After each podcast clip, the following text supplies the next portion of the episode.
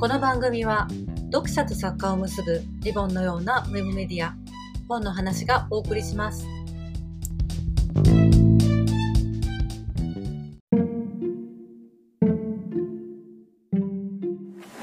皆さんこんにちは。今日は、えー、オーディオミモの7月号について編集部の皆さんにいろいろとお話を伺っていこうと思っています。オーディオミモの現在発売中の7月号は特集ミステリーの星、えー、非常に豪華な書き下ろしが並んでいるんですがその中でも関東が奥田秀夫さんのラジオ体操第2ドクターイラブのシリーズの最新作ということでですねこれがすごい面白いと大評判を呼んでまして、えー、担当の石井さん、はい、どうでしょう？あのですねまず読者の皆さんにお知らせしておきたいのが実はドクターイラブシリーズがなんと再開しているっていう事実なんですよね。あの本が3冊「えー、イン・ザ・プール」「空中ブランコ」「町長選挙」と本が3冊出た後しばらくドクターイラブシリーズっていうのは長いお休みに入っていたんですけれどなんと15年ぶりに去年の秋から復活をしまして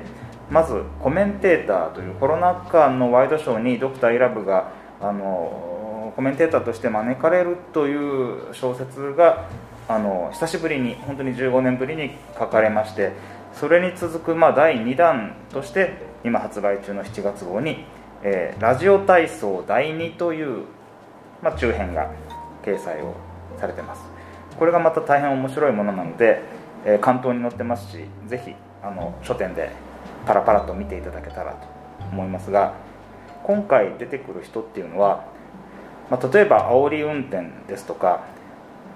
近所の公園で大騒ぎしてるスケボーの少年たちとかとにかく身の回りで起きる些細なことにカーッとこう怒りを覚えるんだけれどその直接相手にそれを言うことができない。それによって心身のバランスを崩してしまって、まあ、体調が悪くなってしまったという、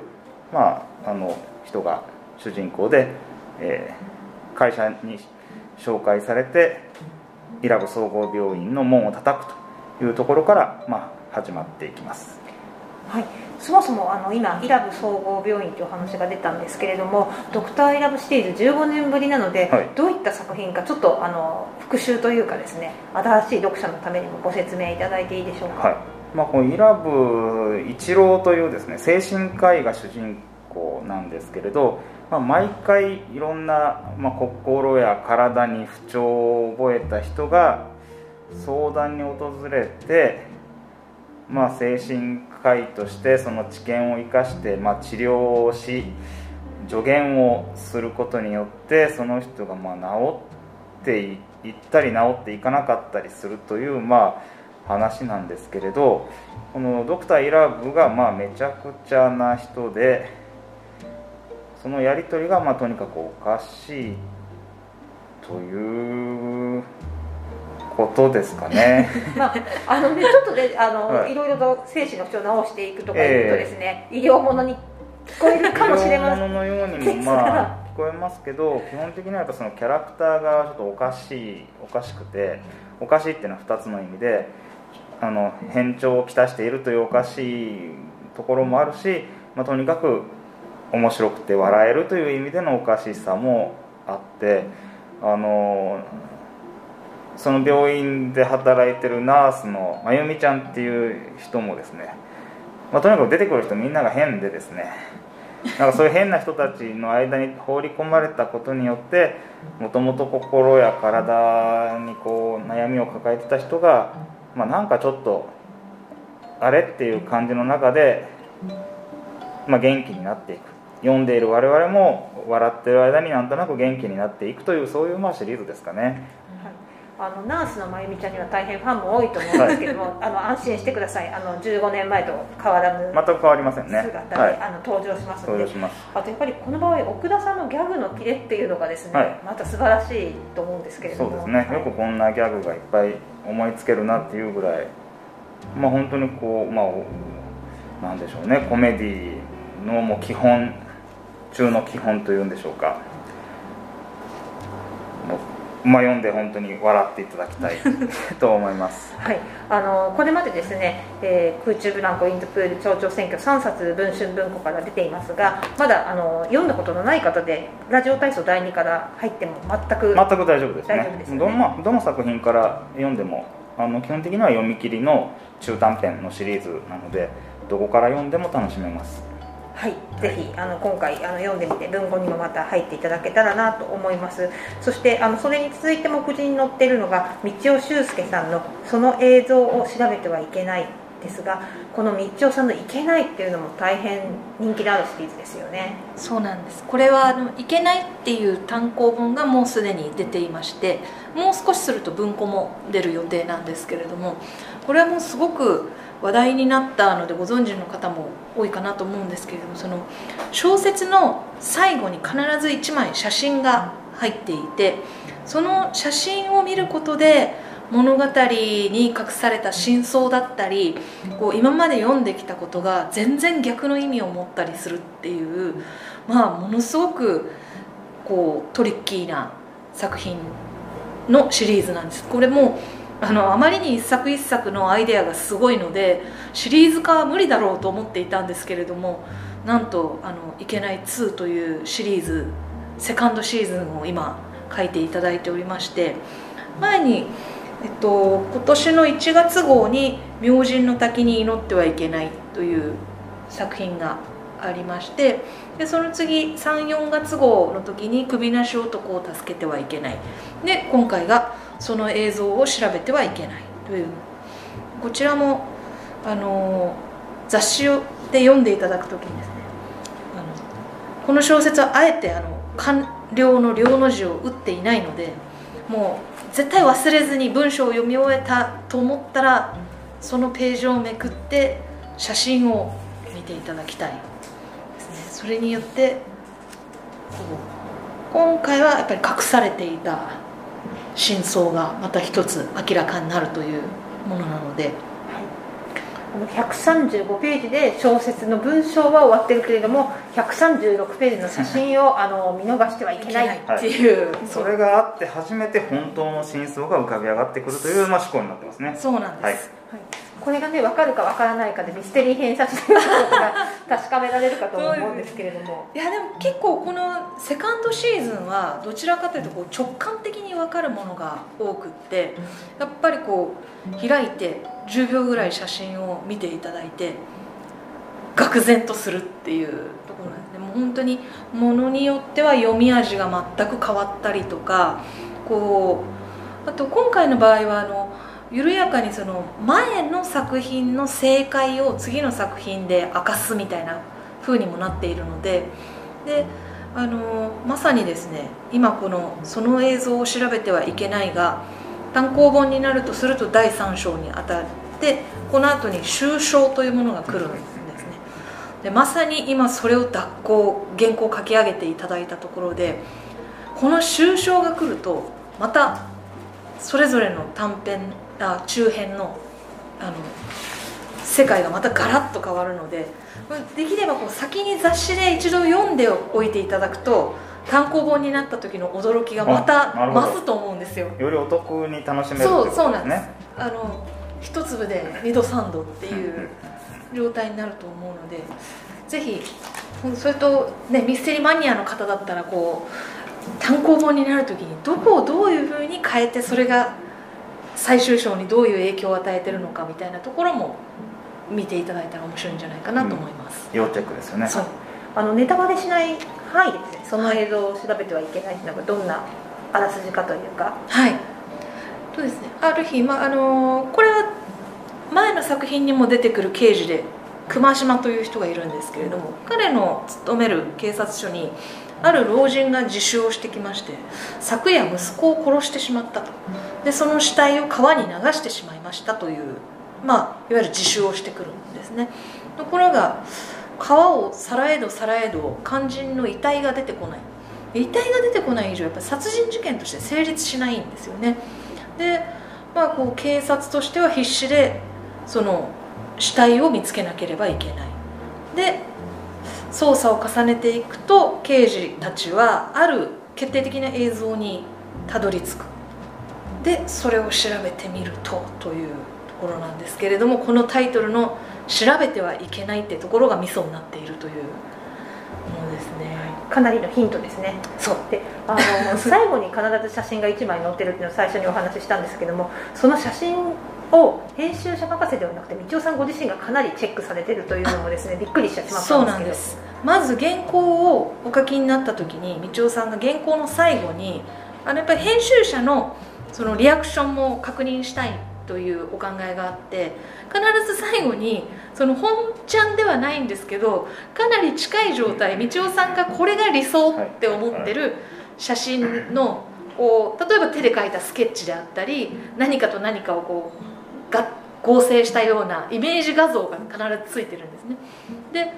それをもとに道夫さんと結構細かに相談してで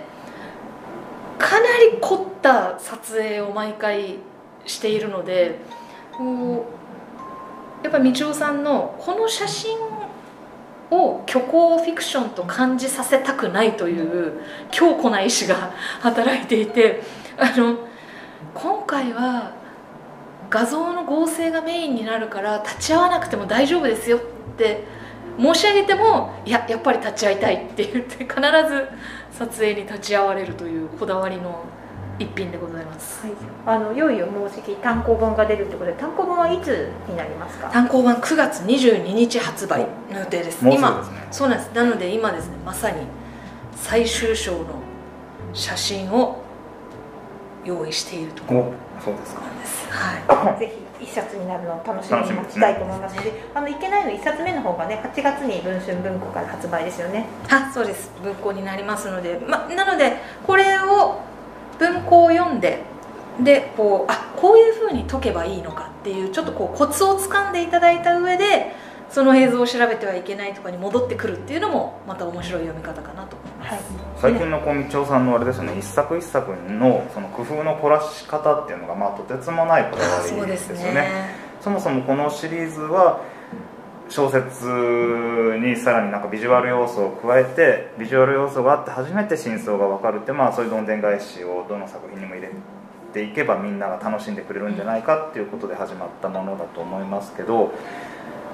あの集英社から出た N っていうのがこれなな何百通りでかでしたっけ？何でしたっけ720でしたっけ？私ちょっと数学に弱いんで。読み方読み方の順番を変えていくことでなん700通りぐらいの数字を楽しむことができるっていうそうですねものだったり最近だと講談社で音で音で聞く。そう。ですね。あの小説にこうバあの QR コードがついててそれを読み込むと音源に行くみたいなものとか、であのすごくだから毎回新しいことをされていてなんかあの観光の順番としても面白いなと思うのはそのとても話題になった N っていう。それはもう本当にどこから読んでもいいというか読者が自分で読む順番を決めることで話を作るっていうのだったのが今度の「いけない2」は絶対に頭から読んでいっていただきたい、へうん。あのこれはもう順番を違えてはいけないっていうものなので。へーそうなんですか。そうなんです。だからあのそこのねあの極端で面白いなと思うんですよね。うん。それぐらいまあ一作一作ね読者を楽しませようという強いこだわりがそうですね。込められまくってるわけですね。そうですね。はい。あのその意味では読者を楽しませるということはですねもう一つの辻村瑞希さんのはい。5年目の受験詐欺、これもくしくも枚数が両方とも130枚ぐらいの周辺なんですが、これもまた力のこもった大変素晴らしい。素晴らしい作ですそう中編ですね。そうなんですよ。この130枚級が2本読めるだけでもお得じゃないかなおと私は思ってるんですけど。だって定価1000円1000円でしょこれ安すぎますよね。お得だと思ってるんですけどいやあのこの5年目の受験詐欺っていうものはあの辻村さんが詐欺をテーマ詐欺犯罪の詐欺をテーマにずっと書いてこられた、まあ、シリーズそれかこう連作になっていて、はい。3作目にあたるものなんですけれどもこれの前が2020 2020年のロマンス詐欺っていうものがありまして、で、えっと、もう一つが「あの人のサロン詐欺」で今回が5年目の受験詐欺。でこれはあの実は辻村さんが直木賞を受賞された時の「鍵のない夢を見る」っていう短編集。あれが殺人泥棒誘拐とかこういろんな犯罪をテーマに描いていった短編集だったんですけど、はいはい。あのそれの時に一つだけあのやり残したというかこれもやりたかったんだけどっていうあのものがあった。それが詐欺だっておっしゃってたんですよね。詐欺だけその時短編で書かなかった書んですね。かなかったんです。でで満を持して今回はいさまざまな詐欺を書いてこられているんですけど。どれぐらい満を持してるかと言いますとですね あの久しぶりに昔のオール読み物を探してきたんですけどこれ2009年の10月号なんですよねこれが実は辻村瑞希さんのオール読み物初登場でここに載ってるのが「西野町の泥棒」という短編でこれがまさに「鍵のない夢を見る」に収録されているその、まあ、はいわゆる犯罪シリーズの一番最初の短編なんですけど2009年ですから、えー今から遡ること13年前 なんですね。この時からまあいつかは詐欺よという思いがずっとあってでしばらく実は辻村さん小説ではオール読み物に登場していなかったんですけれど久方ぶりにまあよしやるかということでまあ満を持して2021年の新年号ですかね。あそうですね。2020年のロマンス詐欺は。そうですね。2021年1月号に本当に久しぶりに登場されたと思ったらですねもういきなり100これ130枚？140 135枚？135枚。の非常にしっかりとしたまあ傑作ですね、で久しぶりに登場。そして割と立て続けにに次が21年の9月10月合併併号。号こちらも140 140枚。枚。この人のサロン詐欺、はい。すごい力作。力作ですね。力作がつまり3本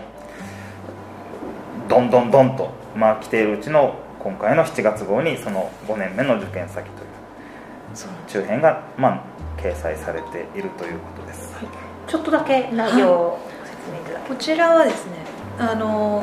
まあ子供まあ、子育てもい一段落かなというあの中学受験の時に結構苦労した次男の中学受験で苦労したけど彼ももう今や高校2年生で、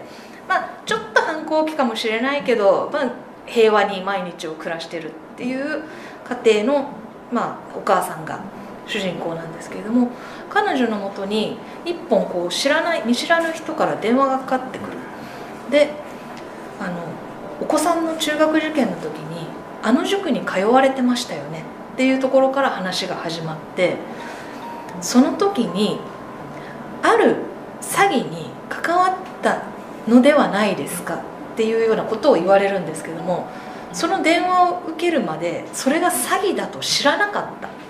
その状態から始まるんですね。なのでなこ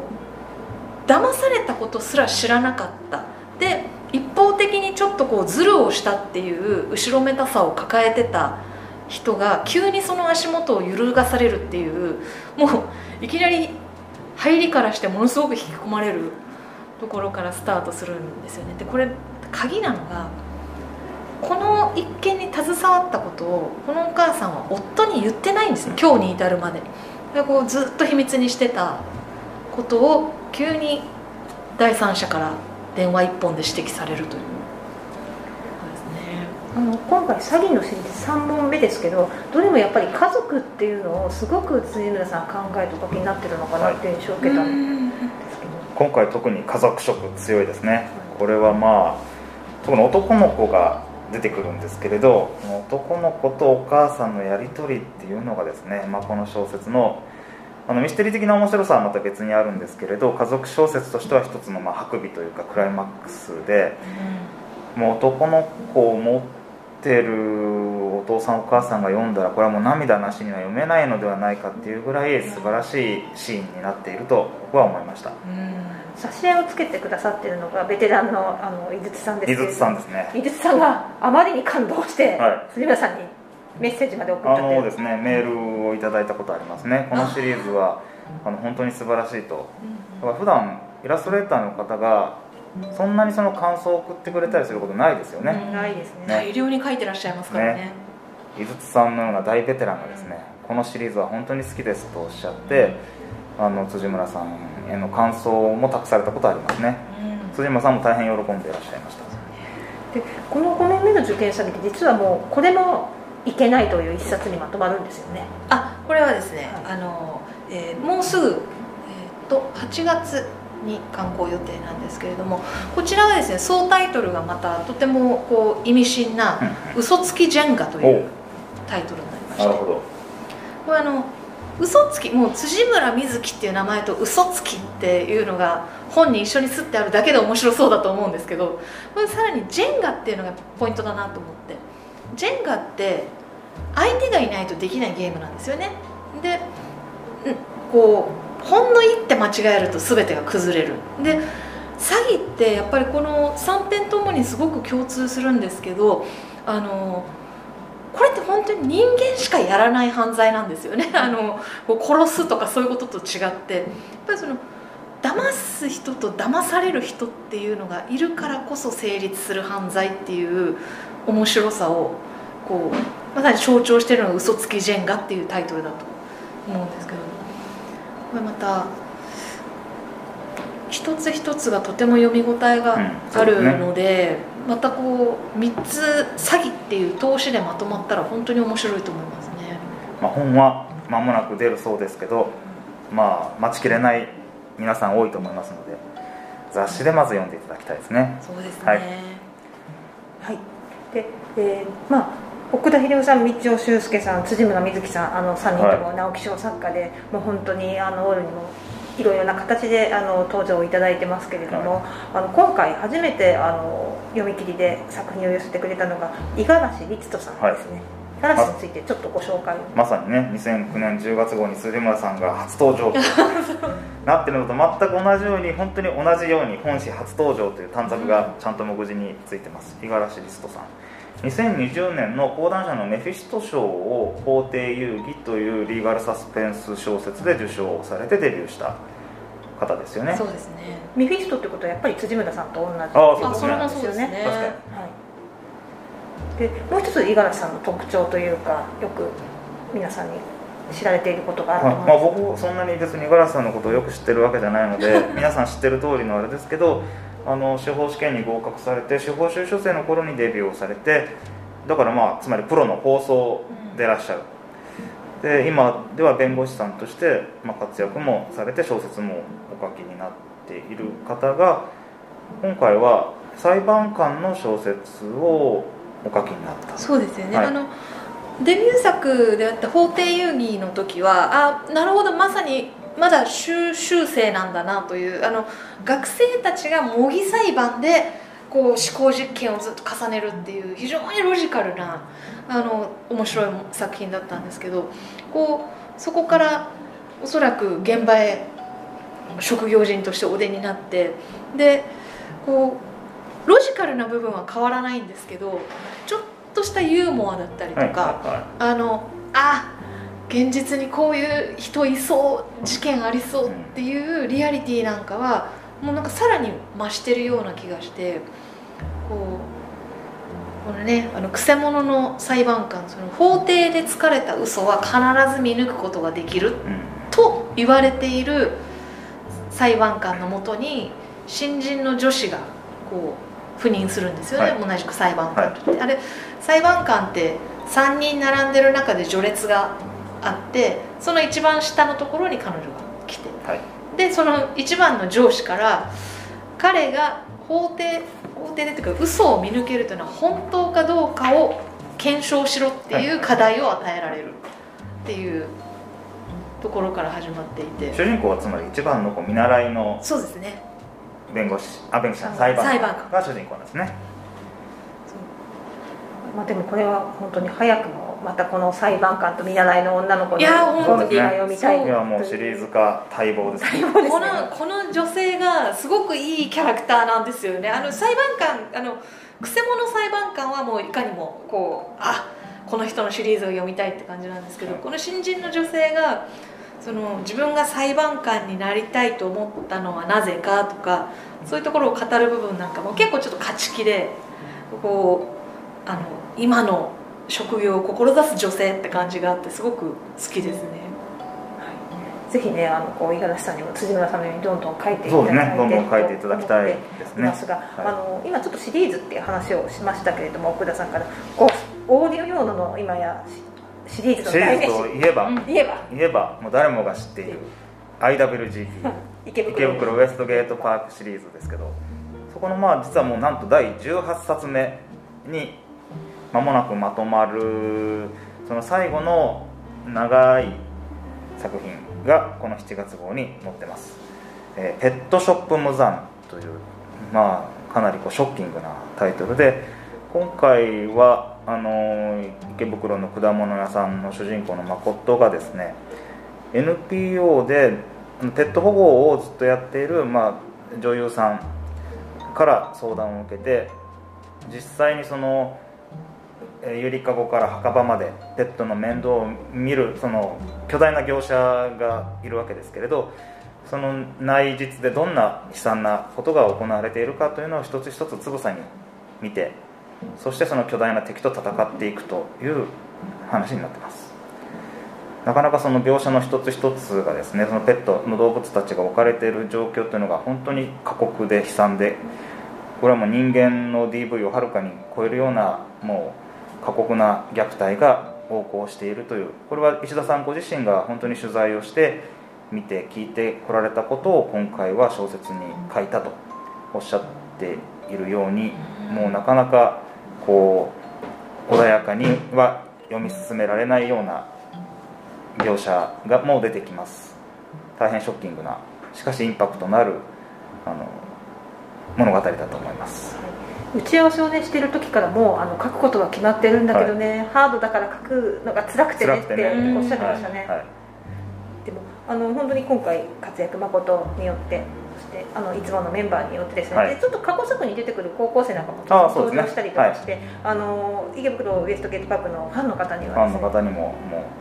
またこのあ、楽しんでもらえると思います。思いますので、はい。まあ、あのミステリーの星と題しましてですね読み切りはあの奥田秀夫さん道尾修介さん辻村瑞希さん五十嵐リットさん石田イラさんというですね5人の方ですが実は連載の方もですねすごくあのミステリー作家の方々がですね、えー大沢有正さんを中心あの筆頭としましてですね今野凛さん、えー長谷清舟さんで、えーちょっとですねあのミステリーというわけではないですがミステリーのいろんな作品出している本田哲也さん垣根涼介さんとですね連載の方も大変充実していますので、ぜひオールで確かめていただければなと思いますね。そうですよね。雫井さんの「クロコダイルティアーズ」なんか本当あの編集部で香料ゲラ読んでてもこれ次どうなるんだろうと思いますよね。全く先が分かりませんね、うん。このな謎めいた女性を、まあ、取り巻く話なんですけどこの女一体何者なのだという謎が最後まで分からない怪しいんだけど何も考えてない可能性もありそうな なんかもう絶妙ですよね。で彼女の周りで次々とこう不可解な事件は起きていくのだが果たして。あのこの「クロコダイルケアーズ」は来月がそうですね。最終回来ですよね。月ついにはい堂々完結ですね、はい。ぜひあの注目してほしいと思っています。でこのですねオーディオミモの7月号ミステリーの星はですね他にも高校生直木賞を特集してますね。高校生直木賞今回はあの愛坂東馬さんの同志少女適用打てでしたけれども。そうですね。もうやっぱ愛坂東馬さんに実際にお会いしてまあなんて真摯に小説を書いてらっしゃる方なんだっていうことと同時にこの真摯に小説を書いてる方がなんて真摯に小説を読んでくれるんだって高校生たちに感激しているという、あの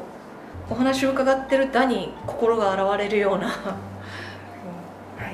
あの高校生直木賞特集はですねあの候補になられたですね愛坂さん以外のですね市穂道さん今村翔吾さん佐藤清さん澤田東子さん米沢信さんもですね高校時代にこんな本を読んできたと。たくさん読んでる人もいればですね、実は読んでなかったという、あの大変勇気づけられるエッセイもありましてぜひ読んでほしいと思いますしあの同時にですね石井浩太さん の国語力を磨く最先端授業それともう一つ今後ちょっと話題になっているのが門井義信さんの小説「ひろしとパン」です。ね、はいはいはい。はい、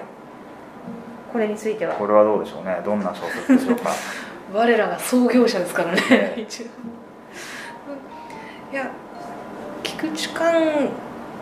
菊池寛もなんですけどやっぱりその周りにいる当時の文豪たちっていう人たちのこう豆知識だったり関係性だったりっていうのがすごく生き生き描かれていてで門井さんだから全然お勉強してる感じにならないんですよね。読んでて面白い。門井さんも元はといえばオーディオミモの推理小説新人賞でしたからですね、はいはい。ミステリーバターの人と言えなくないこと元も、元ミステリー作家でしたから、はい、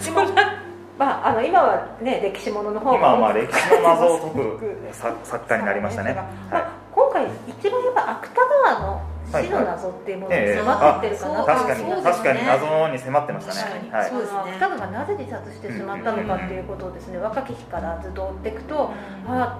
というふうにやはり心打たれるというかですね。その辺はもう本当に必読でですねあの明治の文豪周りっていうのをお好きな方にはですねぜひこちらも読んでいただきたいなと思っています、